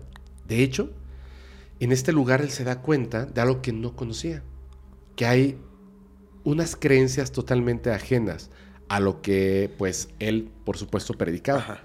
Entre estas cosas, la magia negra, que es tremendamente común o conocido como brujería eh, de la mala para muchas otras personas. Dice que cuando llegó, los hermanos de su congregación le dijeron que no se acercara a ciertas zonas en específico, ya que en estos lugares es donde más brujos en Haití habitan. Y ellos, por ser eh, mormones, no son bien recibidos. Así que mejor era que tuvieran cuidado y no se acercaran a estos lugares. No estaba prohibido, pero, era un buen consejo. Entonces, pese a estas advertencias, él decide acudir a este lugar. Va a una de estas zonas donde la gente lo veía raro y él dice, no importa, voy a hacer mi trabajo. Comienza a acercarse a las casas y va puerta por puerta. Ya ves que te tocan la puerta. ¿Qué pasó? Oye, eh, te puedo hablar de la palabra del Señor, etcétera. Pero en esta ocasión era, era distinto. Porque él tocaba las puertas y nadie contestaba. Él sabía que lo veían a través de las ventanas y simplemente lo ignoraban. Pero él estaba decidido a poder esparcir la, eh, la palabra de Dios.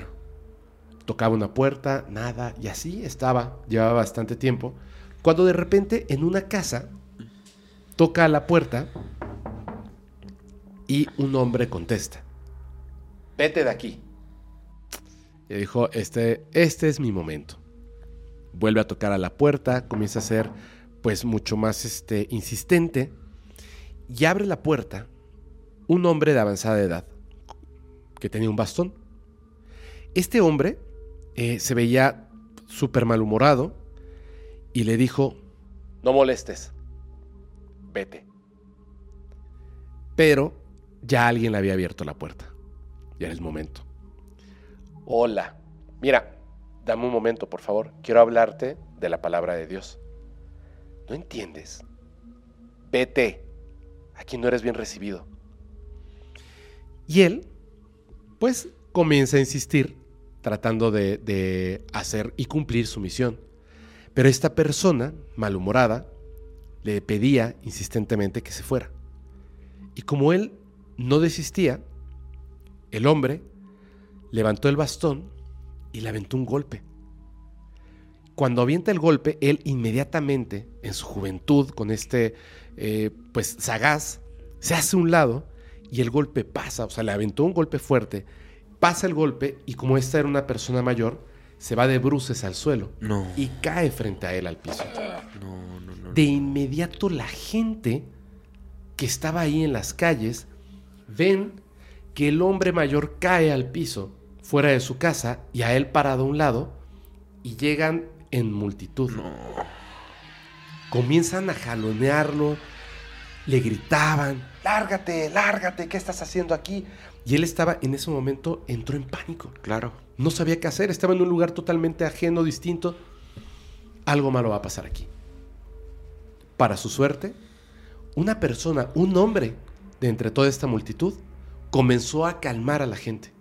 ¡Ey, tranquilos, calma! No, no, no, déjenlo, déjenlo, dejen al muchacho. Tranquilos, calma. Y cuando la gente como comenzó a calmarse, se le acercó y le dijo, lárgate de aquí o no vas a salir vivo. Y no lo pensó dos veces. Salió corriendo. Se fue, dice que ni siquiera volvió a ver hacia atrás. Se fue rápido, rápido, rápido. Estaba súper espantado. Pensó que iba a perder la vida. Y llegó a, pues, a este lugar en donde se quedaban en las misiones. Muy asustado. Le habían dado una habitación, un cuarto. Llegó, dejó sus cosas, estaba como pensando en todo lo que había pasado. No debía haberme metido a esa zona, me lo dijeron. Bueno, se iba a acostar a dormir. Ya llevaba un rato ahí dentro de su habitación.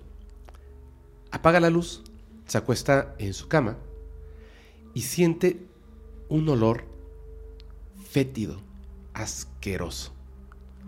Era un olor tremendamente desagradable. Ni siquiera asqueroso, una cosa horrible. Estaba ahí en su habitación ese olor.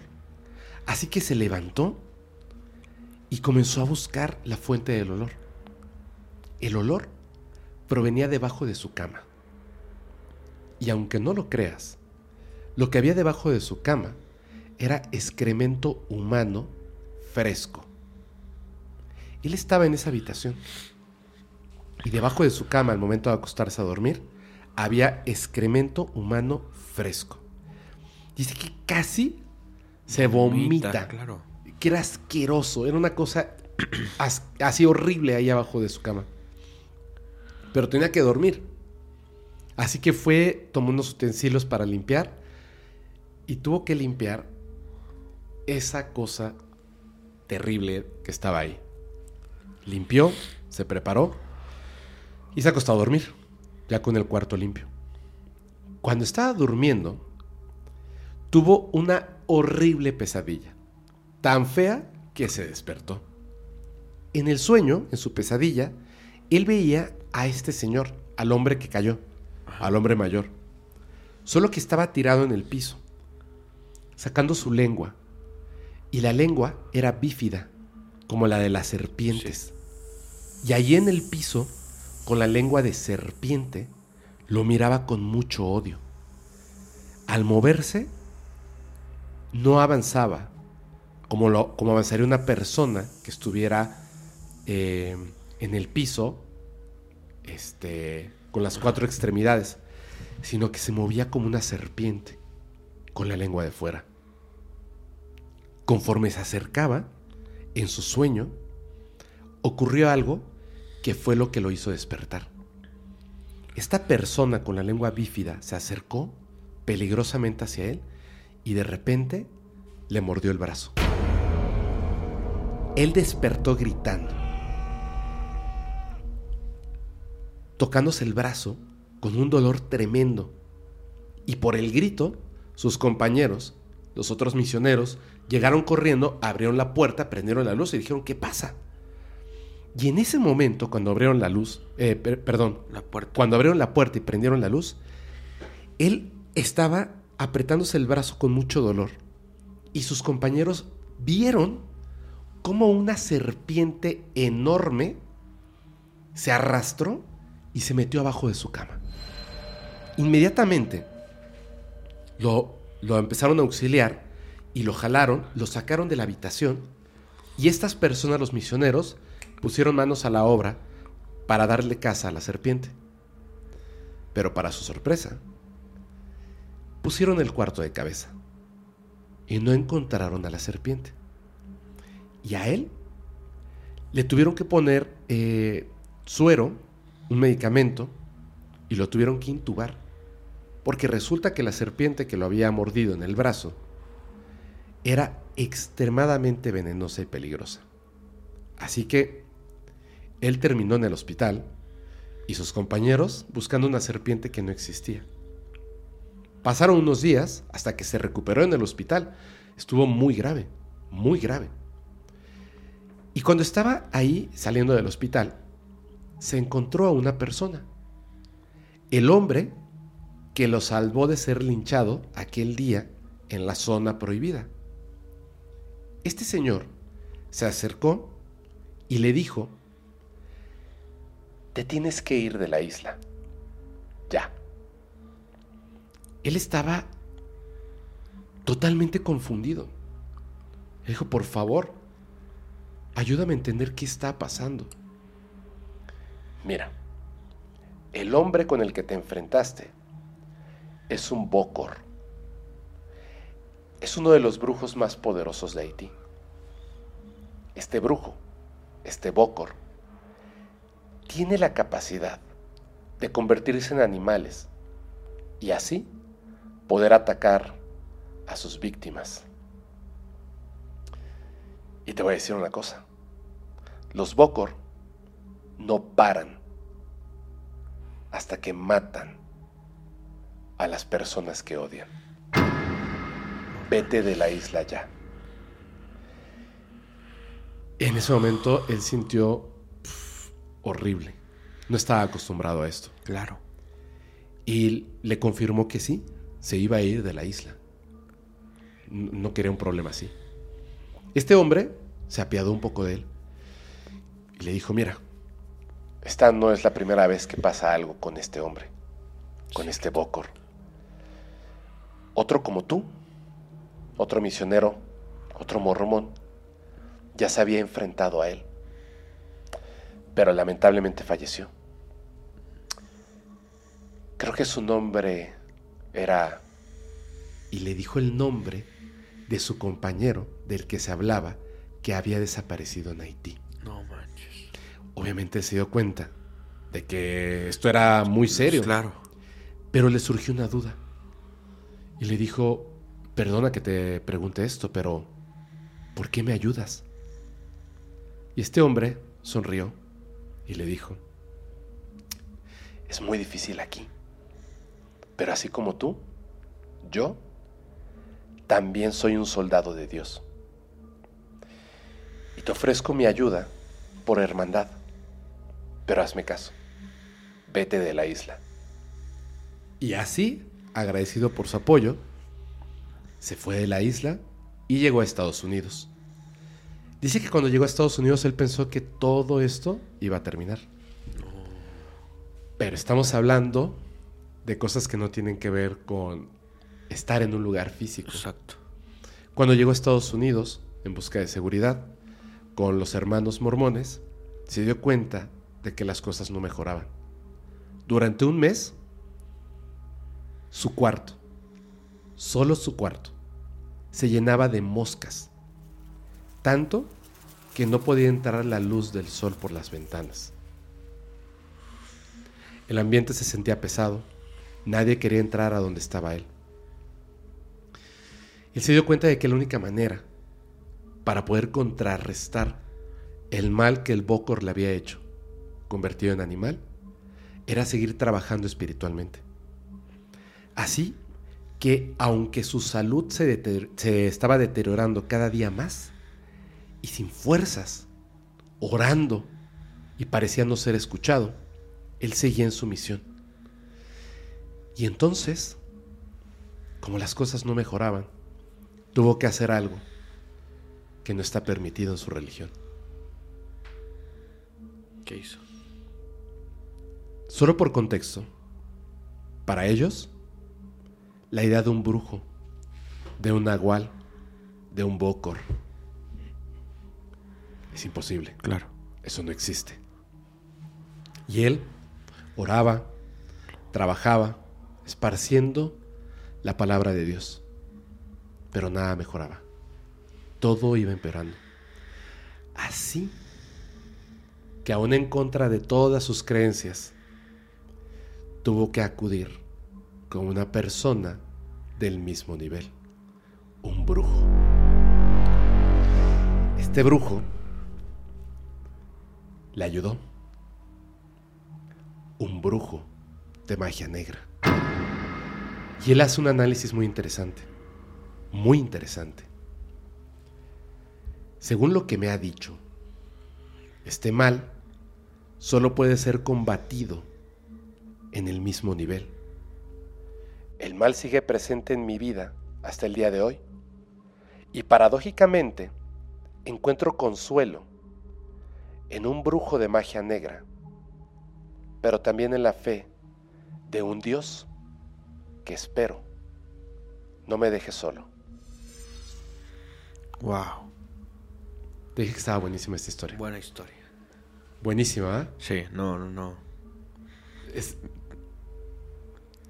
Sin palabras. sin palabras. Yo también cuando le dije, híjole, qué fuerte. Religión versus magia. Claro. Fuerte, fuerte. Qué bueno que no perdió la fe, la verdad. De alguna u otra Es- forma, salvó su vida por eso. Híjole. Yo tengo una, la última, Ajá. que se llama Ofensa, de Juan Orozco. Juan Orozco. Juan Orozco. Ok.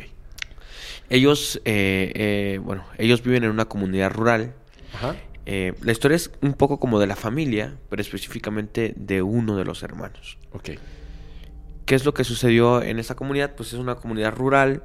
lo, que, lo que comentan es que pues igual hay como casitas muy separaditas, pero no, no, no, no, no, no tantas. Hay, hay, hay muy poquitas casas en, ese, en esa comunidad. Pero un día eh, él y su hermano se levantan porque escuchan a dos animales que se están peleando en el patio trasero de la casa. Ok. Entonces ellos salen y no alcanzan a ver qué es lo que está pasando, pero ven a una especie como de perro Ajá. con un pelaje muy feo y un cuervo muy grande que se están peleando entre ellos. Caray. ¿Qué es lo que pasa? Que mientras está sucediendo la pelea, el cuervo pica al perro en el ojo. Y el perro comienza como a aullar, como a poner, a- como a llorar, Claro. ¿no? El perro se queda ahí revolcándose. Y el cuervo se va corriendo, no volando, se va corriendo entre la maleza que hay. Ok. Entonces, una vez que, que, que- que se arma el alboroto y que escuchan tantas cosas, pues sale el papá, sale la mamá y todos ellos y comienzan a ver que quedó el perro ahí revolcándose. Entonces el papá preocupado porque no sabía si concretamente era un perro o qué es lo que era, porque no tenía una forma precisa, se acerca y con un palo intenta ahuyentarlo y logra su objetivo. El perro se va y entonces la familia se acerca a ver cosas que habían quedado. Y entonces ellos ven que hay como mucha sangre y todo esto, pero se dan cuenta de algo, que el globo ocular del perro se había quedado ahí. Entonces lo que hace eh, el hermano de la persona que nos está contando la historia es que comienza a limpiar todo esto y agarra el ojo y lo mete en un, en un frasco. Pero cuando vio el ojo se le hizo algo, algo extraño. Porque vio que el ojo tenía como un color diferente a lo que viene siendo el ojo de un animal. Y se le asemejó mucho al ojo de un humano. Lo que hizo fue que al día siguiente tiene un amigo veterinario. Él se acercó y le dijo, oye, mira lo que encontré en mi casa, pero se me hace raro como para el ojo de un perro. Y entonces lo comienza a ver. Y dices que esto no es un ojo de un perro. Este es el ojo de un humano. Uf. Entonces, eh, cu- cuando hay eh, cualquier situación, médicos o lo que sea, hay desechos eh, ¿Orgánicos? orgánicos, Ajá. digámoslo así, eh, que esos desechos se tienen que recoger mediante carros especiales, meterse en bolsas especiales. eh, y lo que le aconsejó el amigo veterinario, él le dijo, tíralo. Porque si alguien te encuentra esto, te Uh, puedes meter en un gran problema. Por supuesto. ¿Cómo vas a tener un ojo de un humano ahí? Claro. Y el chico decidió guardarlo. Y lo tenía en el frasco. Le puso ciertas aguas y cositas para tratar de mantenerlo. Como formol, ¿no? Supongo. Ajá. Pero ahí es donde empieza como mucha de la situación que, que comienza a pasar. ¿Por qué? Porque empiezan a suceder muchas cosas dentro de la casa. El papá tuvo un accidente en el que casi pierde la vida.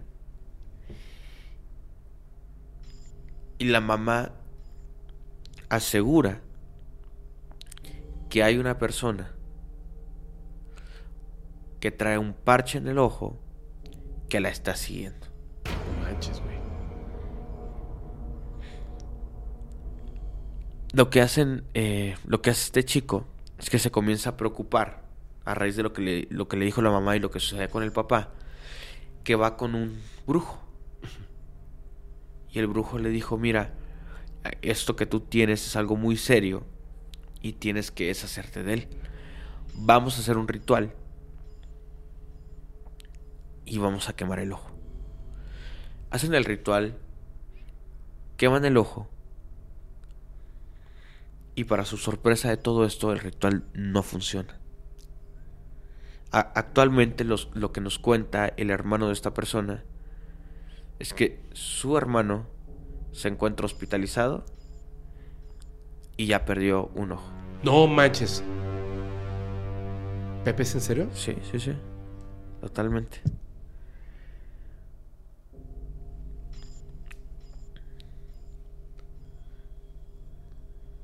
O sea, les, por como se quedaron con el ojo, les cayó como una maldición. Una especie- ajá. Porque no es que los ataquen. Pasan cosas terribles. Sí, Lo que, lo que decía el brujo es que habían cometido justamente esta ofensa. De que se habían quedado con algo que no les pertenecía. No manches, bro. Yo.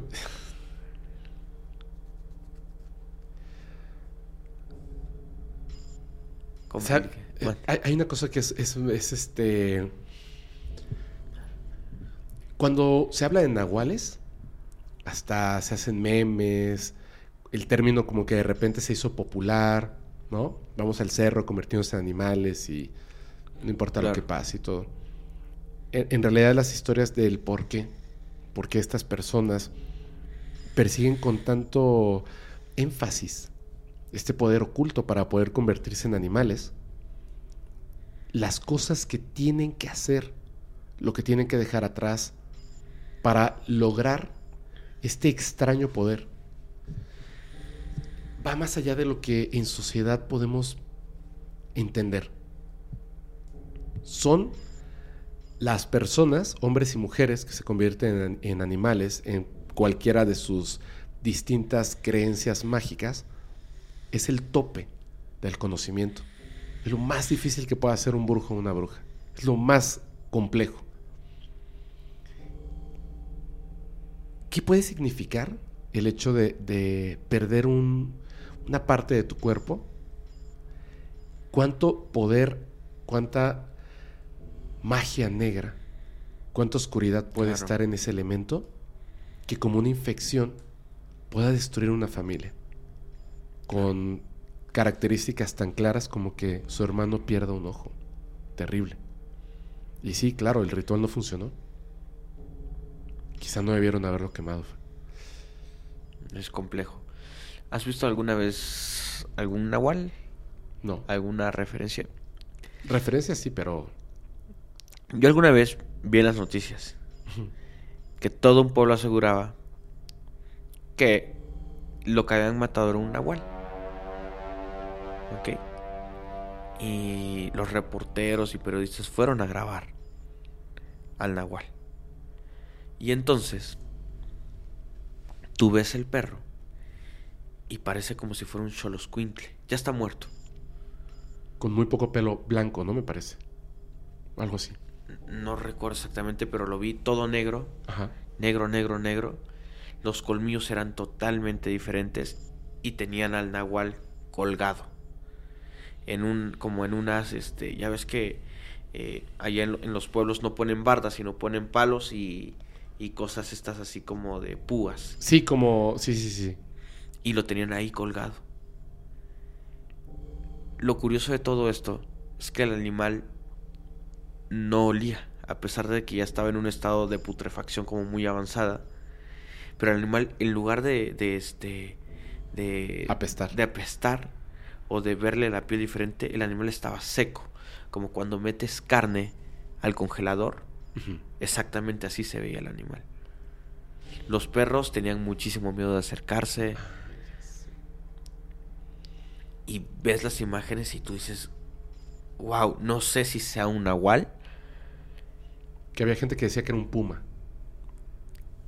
No, no lo sé. Pero sí se veía muy extraño. Sí. Muy, muy extraño. De hecho, eh, mi abuelo, mi abuelo me dijo que vio un nahual cuando estaba muy, muy, muy joven. Muy joven, cuando era militar. Eh, esa historia nunca la voy a olvidar. Lo que te decía de, de darse vuelta hacia atrás. Este, allá donde vivo, conozco muchas historias de nahuales. Son cosas complejas y, y fuertes. Tiene que ver con, con las enseñanzas de poder, por ejemplo. No sé, no sé, no sé exactamente por qué razón eh, alguien decidiría llevar su vida hacia esa extrañeza que va en contra de los designios de la naturaleza para lo que hoy en día posees como cuerpo. Es una como perturbación de la realidad. Debe ser una magia muy potente y por lo mismo hay que tener mucho cuidado. Te voy a, a leer, Pepe, este, este último texto para salida. Muchas Claro. gracias, muchas No, gracias. amigo, un Fueron unas historias Gracias. fuertes, fuertes. Eh, fíjate, dice, en el entramado de mitos y leyendas, donde cada quien es libre de forjar sus creencias, se revela la persistente existencia de los nahuales. El ajetreo del urbanismo y la vertiginosa marcha de nuestras vidas han logrado que estos seres místicos se retiren a las sombras, desvaneciéndose poco a poco. Quizás aguarden el momento propicio para compartir su ancestral conocimiento, o simplemente se resignen a fusionarse con la penumbra, aceptando su gradual desaparición. Pero ojo, si sabes de alguno, no te acerques, no tomes lo que no es tuyo, y jamás enfrentes la ira de un nahual. Pepe, muchas gracias, amigo. Un placer. Por favor, antes de que nos vayamos, repítele a la gente tus plataformas, redes sociales, amigo. Ok, me pueden encontrar como Pepe y Chema Podcast en YouTube, así también en Instagram, TikTok, Facebook, Spotify, todas las plataformas de audio. Ahí estamos a la orden, amigo. Muchísimas gracias por contemplarme, invitarme. Me siento muy halagado. No, hombre, muchas gracias, gracias, de verdad. Te agradezco que hayas aceptado y gracias por contarnos estas historias. Ya nos vamos, ahora sí, yo les recuerdo, yo soy su amigo Fepo. Si ustedes quieren mandar sus experiencias o evidencias reales, por favor háganlo al correo que aparece en pantalla, es fepo.podcastparanormal.com. Es necesario que si ustedes no quieren que su nombre se diga, por favor agréguenle al principio anónimo, anónima, para que no vayamos a cometer un error. Les pido que por favor sean muy cuidadosos para escribir esas historias. Eh, no dejen cosas a la imaginación, escríbanlo, tómense su tiempo. Son grandes historias, grandes experiencias las que ustedes han vivido. Eh, ya nos vamos. Y nos vemos la próxima semana en otro capítulo de Insomnio, donde vamos a narrar las más terroríficas experiencias de la audiencia. Y ustedes, escúchenlo, si es que se atreven.